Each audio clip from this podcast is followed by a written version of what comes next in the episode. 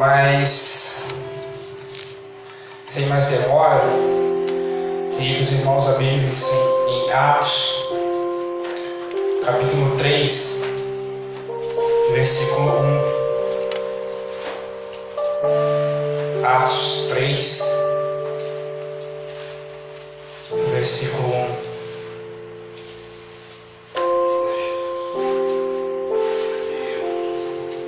Amém? Certo dia, por volta das três da tarde, Pedro e João foram ao templo orar. Um homem aleijado de nascença estava sendo carregado. Todos os dias ele era colocado ao lado da porta chamada Formosa, para pedir esmolas a quem entrasse no templo. Quando ele viu Pedro e João iam entrar, pediu-lhes dinheiro. Pedro e João se voltaram para ele Olhe para nós, disse Pedro. O homem fixou o olhar neles, esperando receber alguma esmola. Pedro, no entanto, disse: Não tenho prata nem ouro, mas lhe dou o que tenho. Em nome de Jesus Cristo Nazareno, levante-se e. Então Pedro segurou o aleijado pela mão e o ajudou a levantar-se. No mesmo instante, os pés e os tornozelos do homem foram curados e fortalecidos. De um salto ele se levantou e começou a andar. E em seguida, caminhando, saltando e louvando a Deus, retornou no templo com eles. Amém? Pai, Tu és magnífico, Senhor, Tu és majestoso. Toda honra e glória para Ti, Senhor Jesus Cristo, nesta noite. Nós queremos, Senhor, aqui ouvir a tua voz, então diminua a minha, Pai. Cesse, Senhor, o meu falar, que o Santo Espírito possa falar através de mim a sua igreja, ó Deus. Ó Pai, toma, Senhor, nossos ouvidos para que possamos escutar e que possamos, Senhor, a partir daí agir e proclamar o teu reino, Senhor. Ó Deus, me fortaleça para a tua mensagem e fortaleça nossos irmãos, Senhor, para guiar, Senhor, a tua igreja. E em nome de Jesus, Senhor, te agradeço. Amém. Pode se sentar, irmãos. É, como eu falei, a gente, eu estava procurando muito a certeza dessa palavra, eu estava procurando muito o, o, se era realmente isso que eu deveria passar para a igreja, porque realmente era algo muito complicado passar. Aí ontem o Diego me chamou para estar indo num, num, evento ali na, na Projeto Vida e acabou que tudo que o pastor Joel Pereira falou ali foi o, o que ele deveria falar. Mas de algumas outras formas, mas ele estava confirmando a minha palavra e eu mesmo assim ainda ficava, estava reluto ali é, de manhã, não, não é isso, não é possível que seja isso. E eu tentei me acalmar meu coração ouvindo um louvor. E eu fui procurar a letra desse louvor, a tradução desse louvor, e no meio desse, desse louvor Deus confirmou essa palavra. É difícil quando você lê Atos capítulo 3, porque a igreja está começando, a igreja está nascendo. São primeiros movimentos do que seria a igreja de Cristo e como ela chegaria até hoje. Os discípulos estão ali reunidos naquela casa, ao derramar do Espírito Santo pela primeira vez, todos começam a falar em línguas e línguas não estranhas nesse momento, mas línguas estrangeiras, para que os irmãos que estavam, os outros judeus que estavam ali naquele lugar, sentissem e ouvissem a proclamação da mensagem de Cristo. Então Pedro se levantou com o ímpeto do Espírito Santo e proclamou a verdade de Cristo. E ali cinco mil almas se renderam a Cristo e se juntaram à igreja. Aí Lucas começa a montar tudo o que a igreja fazia. Ele começa a dar os passo a passo do que a igreja fazia. Eles se reuniam no templo todos os dias, se reuniam nas casas para dividir o pão e subiam sempre ao templo para orar. E aí é o que Pedro e João estão fazendo neste momento. E a primeira coisa que a gente vê é que a gente pensa assim: eles estão continuando seguindo os atos e os atos religiosos dele. Mas, se a gente for olhar um pouco, se a gente for entender mais um pouco, eles estão seguindo o movimento do Espírito. Porque lendo mais atentamente, Pedro e João estão subindo ao templo para orar. Mas podemos entender que eles estavam estão é, seguindo os hábitos religiosos. Mas ali eles encontram um homem aleijado de nascença, que era colocado sempre no mesmo lugar, em frente à porta formosa, para pedir esmolas. E aquele homem paralisado, aquele homem que é colocado todos os dias naquele lugar, e talvez por alguns motivos ele seja até explorado pelas pessoas que colocam ele naquele, naquele lugar.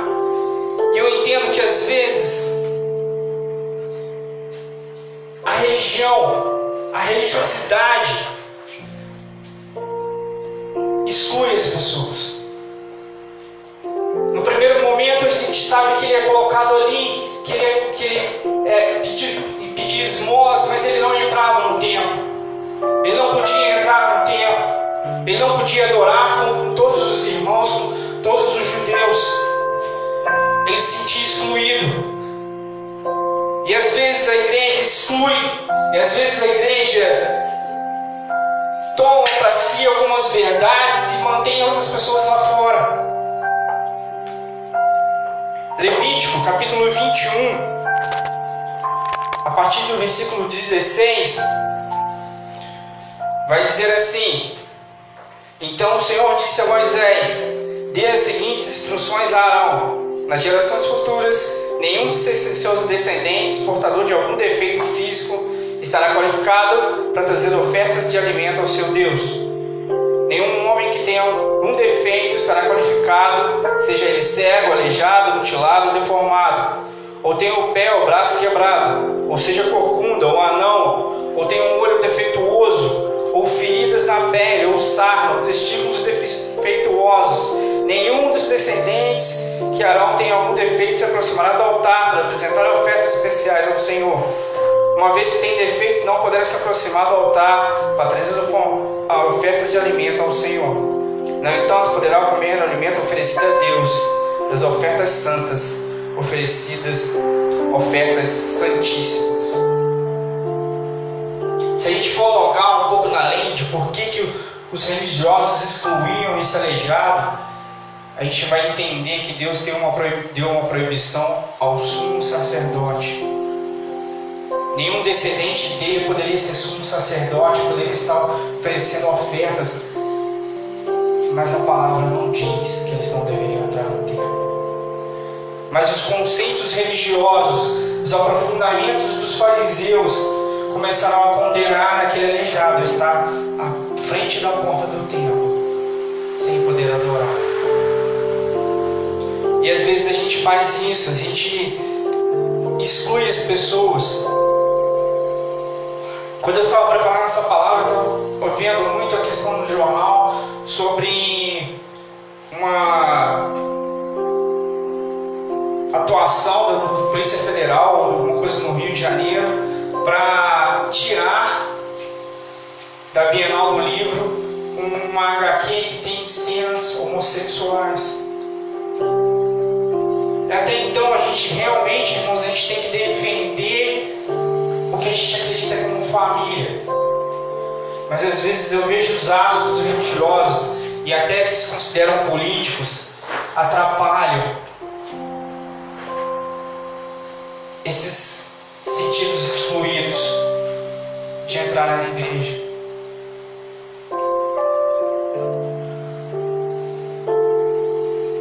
pessoa pode ser um homossexual, eu não vou entrar em detalhes, mas eu entendo que, primeiramente, além daquela lá, tem uma pessoa. É uma pessoa que tem problemas como nós, como nós, e a gente exclui. Quanto da igreja, hoje em dia, não sabe lidar com os homossexuais. Nós convivemos né, na, na, na, nossa igreja antiga com, com um casal que estava frequentando ali e que casal entre aspas é, dois homens mas um se vestir de mulher. E era toda uma dificuldade de aproximar deles. A gente não sabia como se aproximar mesmo que a gente quisesse tratar eles como pessoas. A irmã que levou ele, o, o, o rapaz que se vestia de mulher para a igreja, levava ele para o culto das mulheres, levava ele para as orações das mulheres, e a gente, não, a gente ainda não sabe entender como a gente tratar deles, mas saibam, irmãos, que há uma pessoa ali que precisa e necessita do amor de Cristo como nós necessitamos. E outra coisa, lendo mais atentamente, Atos capítulo 3, a gente vai perceber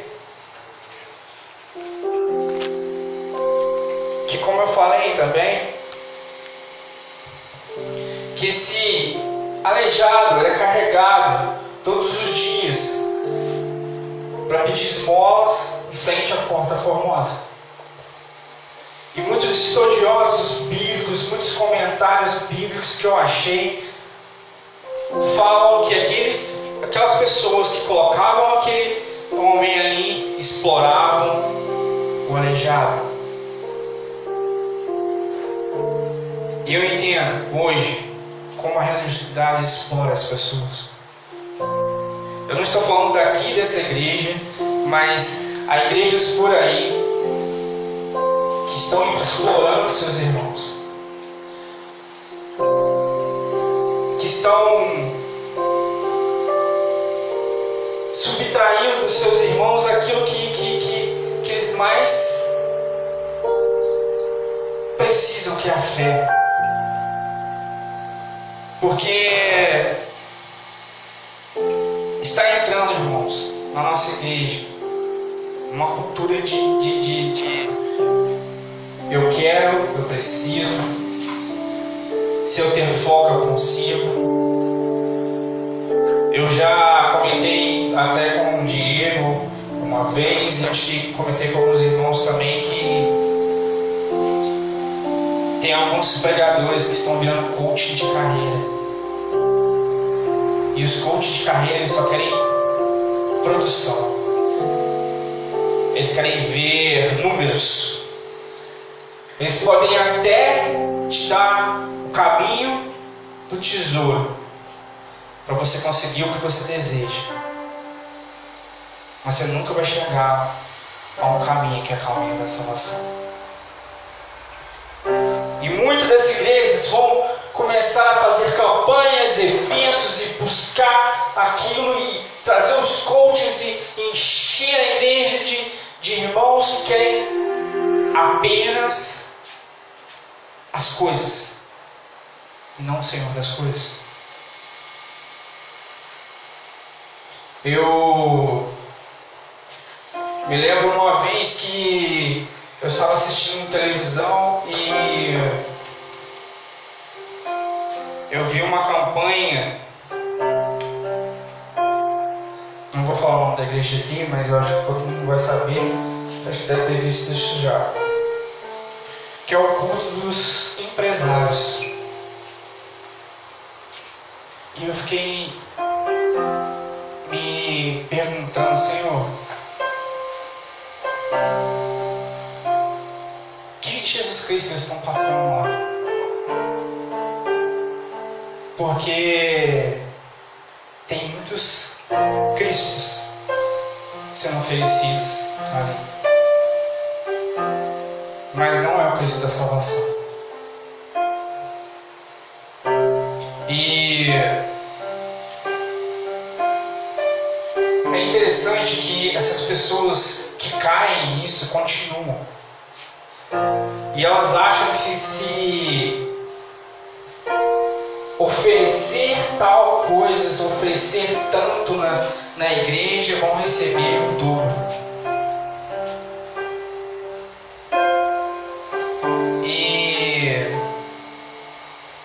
alguém já viu aqui o, o, o filme? Eu gosto muito de filme. Às vezes eu vejo muito do evangelho, das coisas nos filmes. Alguém já viu aqui o filme Doutor Estranho? Chega no final do filme, ele está lá para vencer o, o, o, a entidade lá, e ele chega ele começa a repetir. Então ele chega e fala, amor, eu vim barganhar com você. Aí ele volta o tempo, morre, eu vim barganhar. O problema é que tem muita gente que acha que com, com, com, com Deus vai vir barganhar. Com Deus, Senhor, eu estou dando isso, então eu quero isso. Senhor, eu estou dando isso, então eu quero isso. Isso é mentira. Deus não é o Deus de barganha. Deus é o Deus da sua salvação. Posso ouvir um amém? Amém. Não tem como a gente acreditar que um ser mais sábio que a gente, mais forte que a gente, nível máximo de poder do que a gente, a gente vai conseguir manipular essa entidade. A gente vai manipular esse Deus a nosso bel prazer. Não tem, não tem isso. Não existe eu chegar aqui e oferecer tudo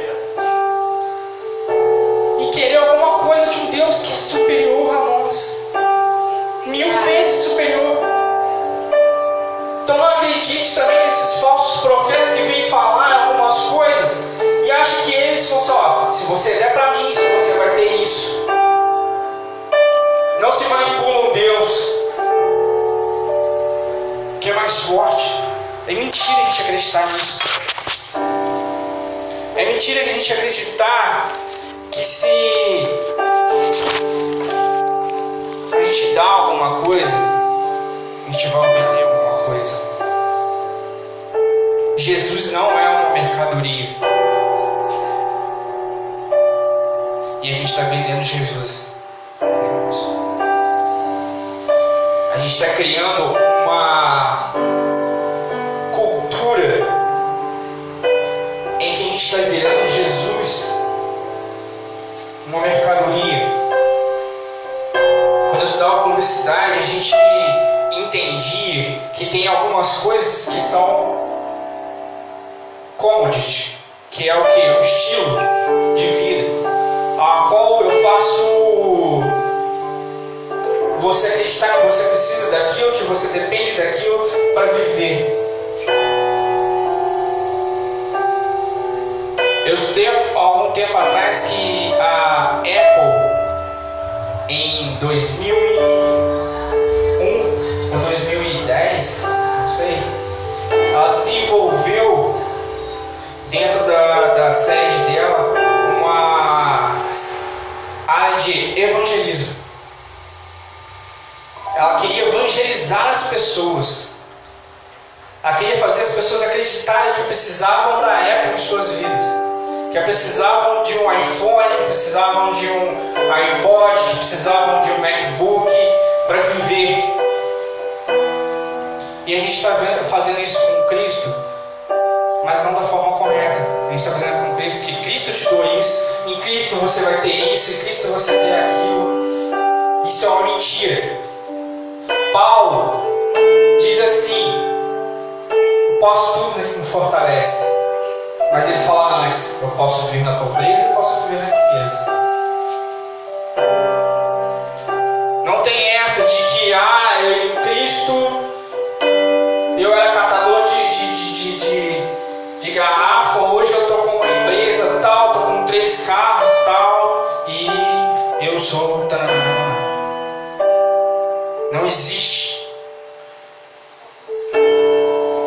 Jesus Cristo é o nosso Senhor e nosso Salvador. E se você entender isso, você não precisa de mais nada. Não estou falando que Ele não vai te dar o que você anseia. Ele vai te dar. Mas sabe o que, que eu acredito? Que Ele vai te dar todas as condições de chegar lá. Ele vai te colocar, às vezes, nas melhores oportunidades. Irmãos, eu tenho, eu tenho visto tanta gente que tem tanta oportunidade e às vezes quer se agarrar a oportunidade. E Deus está dando a oportunidade, Jesus Cristo está tá, tá ajudando, está tá dando aquele empurrãozinho, a pessoa às vezes não quer. Eu tenho conhecido que ele, ele, ele falou que ficou um tempo desempregado, não sei é, quanto tempo, que ele pediu um emprego e ele conseguiu. E esse emprego estava muito custoso para ele, porque ele tinha trabalho demais. Deus está dando oportunidade. E eu falo isso lá na minha casa, às vezes, com a minha esposa, que, que às vezes está muito difícil lá, porque eu, às vezes, eu dou o máximo, porque eu vejo que Deus está dando oportunidade, mas as pessoas também não veem o que eu estou fazendo. E eu sou assim também. A palavra queima na gente. Às vezes Deus está dando, mas está dando de uma outra forma. Está dando de uma forma que faz você conquistar porque ele também não teve nada de bom beijado.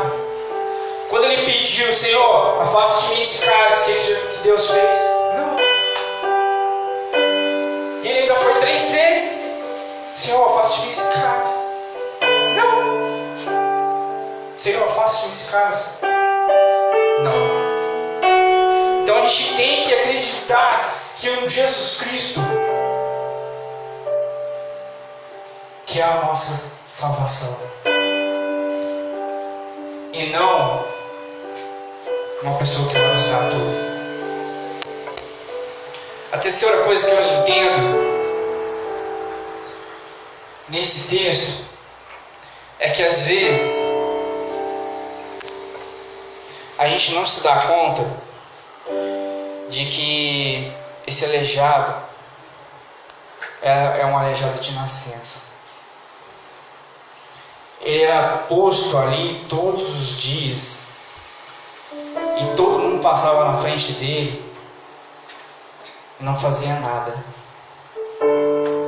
Ninguém pensou além de mais do que dar umas simples moedas. E nesse momento em que, que Pedro está ali, ele até vira, quando Pedro vai falar com ele, ele acha que ele vai receber uma moeda, como o texto propriamente diz. Mas Pedro não, não entrega nada para ele. E às vezes eu vejo que muitas igrejas estão paralisadas em face ao que está acontecendo no mundo. Muitas das vezes a gente se fecha no nosso grupinho, se fecha nesse no nosso gueto e a gente esquece que um dia a gente já foi um coxo. Um dia a gente se sentiu tão perdido e precisou alguém estender a mão para nós. Alguém viu a gente na situação de pecado, de dor, de sofrimento e nos estendeu a mão. Só que agora está tudo bem com a gente, então a gente está aqui.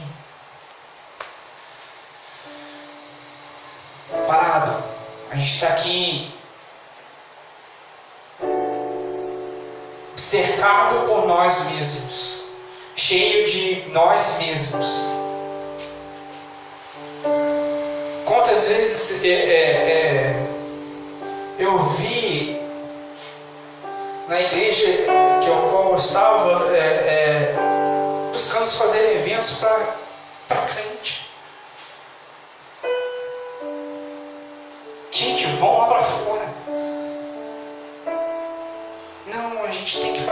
Isso, porque se a gente está mal aqui, como é que a gente vai buscar lá fora?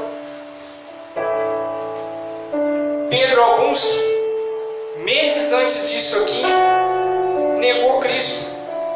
Agora ele recebeu o Espírito Santo e está lá, buscando uma alma. E às vezes a gente sente diminuir, ah, não, eu preciso melhorar mais. Não, cara, vamos fazer, não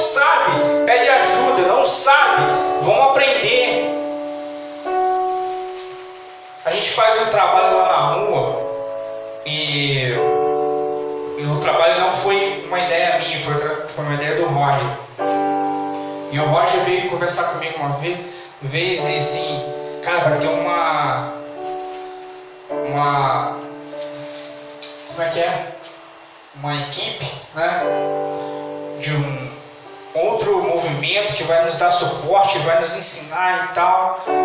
E a gente esperando que eles nos dessem, tá, sabe, um, um, um, umas ideias e buscassem o que a gente vai fazer. E daqui a pouco o cara falou assim: oh, vocês são nosso movimento mesmo ou vocês são só uma equipe que quer ajuda?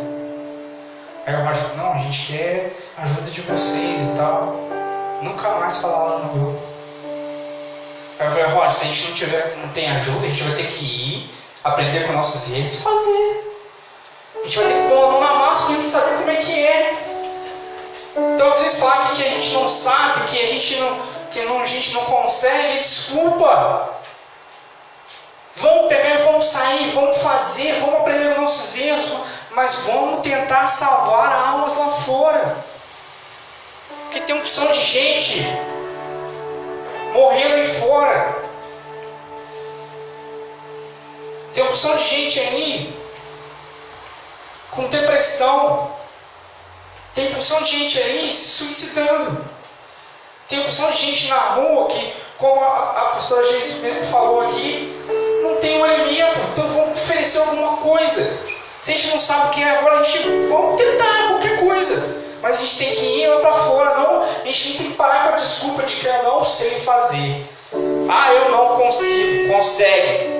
Sabe por quê? O Espírito Santo está no nosso lado, o Espírito Santo nos capacita, o Espírito Santo nos dá força. E ele faz movimentar qualquer coisa, porque ele pode. A gente realmente não é nada.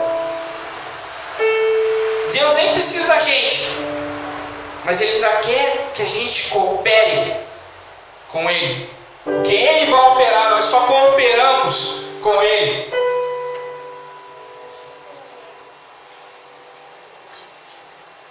Nós só cooperamos com Ele, irmãos. Quem dá força é Ele. Uma vez eu estava num, num, congresso e, e, em um congresso de avivamento. Deus falou bem no meu ouvido assim. Quem está pedindo avivamento tem que perceber a sua situação de que está morto ou está paralisado. Pede avivamento ou quem busca o avivamento tem que perceber que alguma coisa não deu certo. Quem pede avivamento tem que perceber de como ele faz agora tem que ser mudado.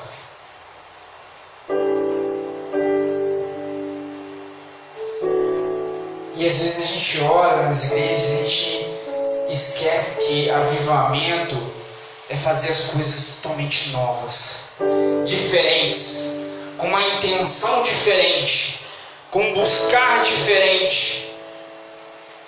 Que a gente precisa ser intencional em tudo que a gente faz. Que a gente vamos morar, mas vamos morar onde? Vamos, vamos morar na praça? Vamos um dia chegar e vamos morar na praça? Vamos um dia chegar e fazer um abraço coletivo? Sabe? Vamos fazer alguma coisa, é mudar, é mudar, é avivar, é buscar diferentes coisas de como falar a mesma coisa sempre, que é a cruz de Cristo. Avivamento é buscar sempre falar a mesma coisa de forma diferente.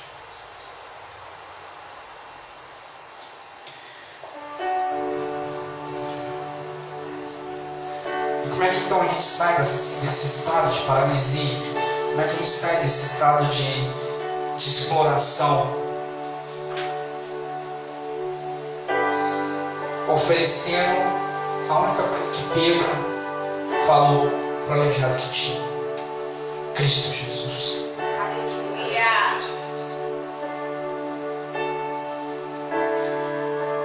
Eu quero tentar fazer um exercício aqui.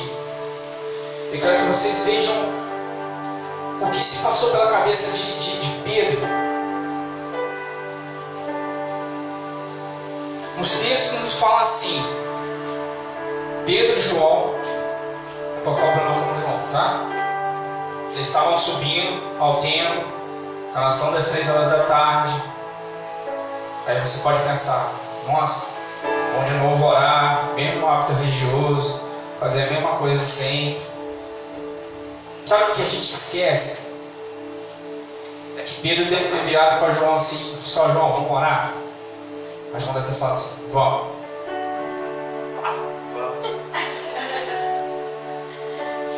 Mas ó, a gente vai subir no, no templo, tá? Beleza? Mas sabe o que é, João? Sabe o que eu estava pensando? É que Jesus Cristo ensinou pra gente que a gente podia orar no nosso, no nosso quarto, né? Que quem vai no, no templo, quem fica orando de, de, em pé é hipócrita. Você lembra disso? Sim, Mas a gente vai orar assim mesmo. Sabe por quê? Você lembra daquele coxo? Que ele sempre é colocado lá na porta famosa? Lembra, né? A gente já subiu lá uma vez, né? você não lembra? Então a gente vai curar aquele coxo.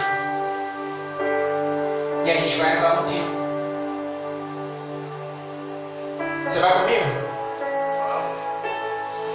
Aí a gente cura o coxo.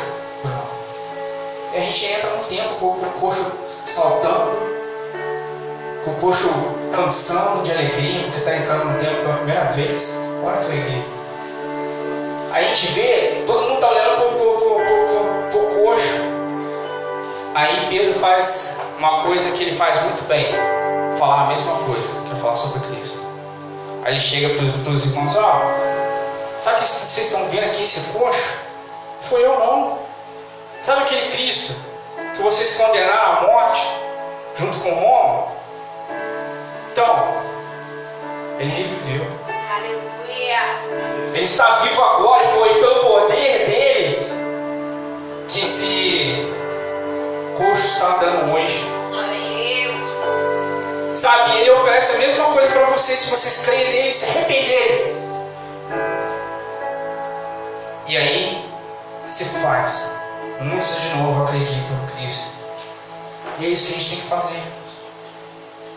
Vamos fazer a mesma coisa? Vamos, vamos, vamos toda vez falar de Cristo, mas ser intencional em tudo que a gente for fazer? A partir de hoje, vamos orar, vamos, vamos, vamos buscar orar em outros lugares, sabe? Vamos falar de Cristo, vamos, vamos juntar na praça para conversar sobre Cristo. Mesmo que não tenha ninguém, às vezes, falando, nem chegue perto, mas, cara, tem uma hora que vai chegar lá, cara, esse, esse pessoal está todo dia na praça, o que, que eles estão fazendo? Eles vão se perguntar, pô, vamos falar com eles que eles são gente boa. O que está acontecendo com eles? Que eles estão eles estão sempre felizes e, cara, o mundo está uma, tá uma, desculpa a palavra, está uma merda. Mas eles estão sempre alegres, eles estão sempre sorridentes, eles estão sempre buscando, eles estão sempre louvando, eles estão sempre cantando, eles estão sempre dançando, eles estão sempre, sempre pulando. Eles são felizes. Aí a gente vai lá, sabe por que a gente é feliz? Porque um dia o cara morreu na cruz por nós, e esse cara ressuscitou, e ele me ofereceu a vida eterna, e está oferecendo para você também. É isso, irmãos. Mudar sempre, buscar sempre avivamento e ser constante em uma única coisa: apresentar Cristo às pessoas. Pedro e João podiam se mostrar religiosos num primeiro olhar, mas eram discípulos de Cristo que queriam ampliar o reino e queriam salvar as pessoas. Não dá para ser discípulo de Cristo e ser religioso e continuar fazendo as, as coisas da mesma forma e achar que tá bom, não. A gente tem que se perguntar como a gente pode ser melhor, como a gente pode ser melhor, como a gente pode salvar almas, como a gente pode buscar mais pessoas, como a gente pode fazer a nossa família cada vez mais próxima, como a gente faz para amar mais pessoas, como é que a gente faz para ter amor, como é que a gente faz para amar mais pessoas, como é que a gente faz para buscar mais pessoas, como é que a gente faz para encher isso aqui, que isso aqui não, não vai dar conta mais. Sabe, e eu vejo algumas igrejas aí e tem tanta pessoa, tanta pessoa que não cabe, o pastor tem que fazer, cara, a gente vai ter que fazer mais cultos.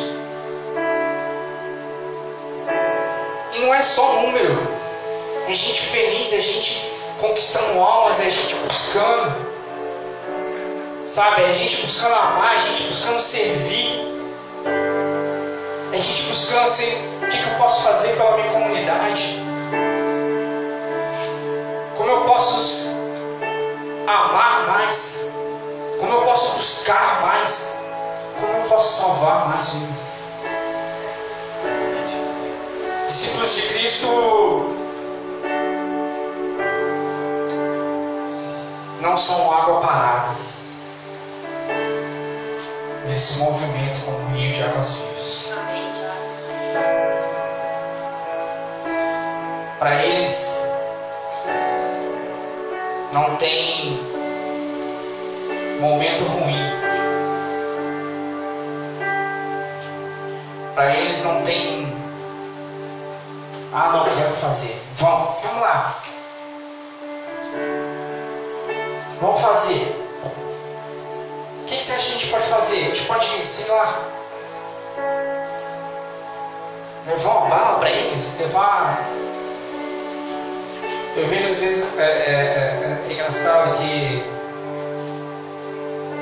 que a história minha da Fabiana a gente acaba sendo sendo às vezes é a gente passou por algumas igrejas e que alguns viram a nossa força de, de, de, de levar o evangelho, mas alguns viram a força de dizer, cara, por que, que esses caras estão fazendo isso?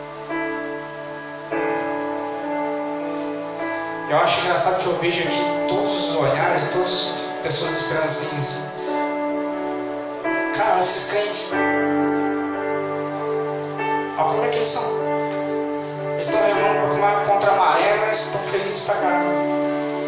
E eu vejo cada monstro aqui dessa igreja uma força, um olhar de esperança, um olhar de, de, de, de, de, amor.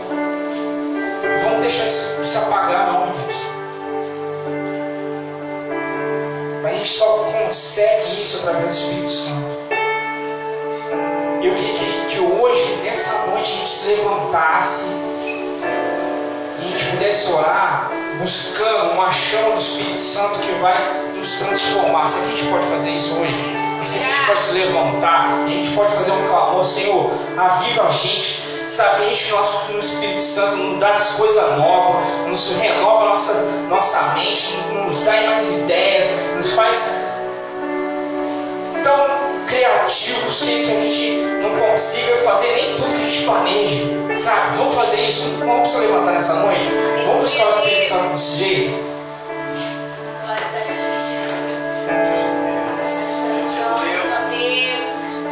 E eu queria orar também, mas eu queria chamar o pastor Diego aqui já na frente. Aleluia! Eu queria orar por nós também. Que eu acho que, que, que, que, que as poucas vezes que eu e o Diego a gente conversa, a gente, a gente fala assim, cara, a gente tem plano nisso, a gente tem plano nisso, mas ainda está faltando algo. E eu vejo que essa, nessa noite esse algo não vai faltar mais. Aleluia! Nessa noite o Espírito Santo vai encher tantas pessoas aqui que a gente vai sair com ideias na nossa mente assim, Senhor, eu quero fazer isso, sabe? Pô, acho tão legal. Irmãos, uma coisa, antes de a gente orar. Qualquer ideia que vocês já tiverem, fico com medo de falar não. Sabe, mas a minha ideia é tão boa, meu. Minha ideia é tão, tão ruim. Não, não tem ideia ruim. Ruim é não ter ideia, ruim é não fazer. Ruim é ficar paralisado, continuar paralisado. Amém? Amém. Então eu vou levantar minha voz, mas eu quero todo mundo com a mão também. Aleluia. Deus! Pai querido, Sim, Deus. ó Deus, primeiramente eu quero agradecer muito pela tua presença aqui, Senhor. Senhor, é Senhor é tão bom. Sabe, o Senhor continua nos amando, o Senhor continua, Senhor, nos trazendo para a sua mesa. Sabe, mesmo que a gente não, não mereça, o Senhor vem, vem. O Senhor, meu amor, nós Jesus, eu te amo. Vamos lá. Deus, muito obrigado, Senhor, pelo que o Senhor já fez aqui nessa igreja. Obrigado, Senhor, pelo que fez pela história dessa igreja até aqui. Mas a partir daqui, Senhor, nós queremos viver algo novo.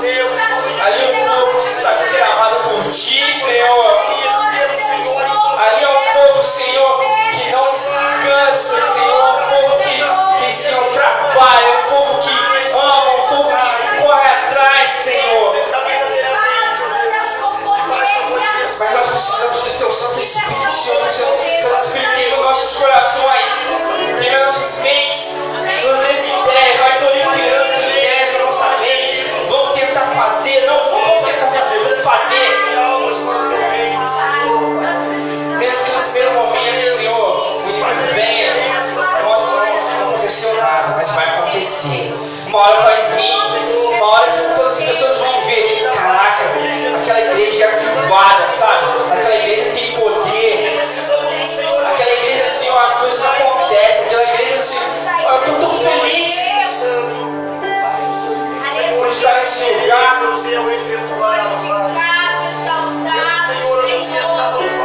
Ontem eu achei muito bonito, Senhor. A irmã moça já dizia que aqui foi um lugar de refúgio para ela. Então aqui já é um lugar de refúgio, Senhor. Só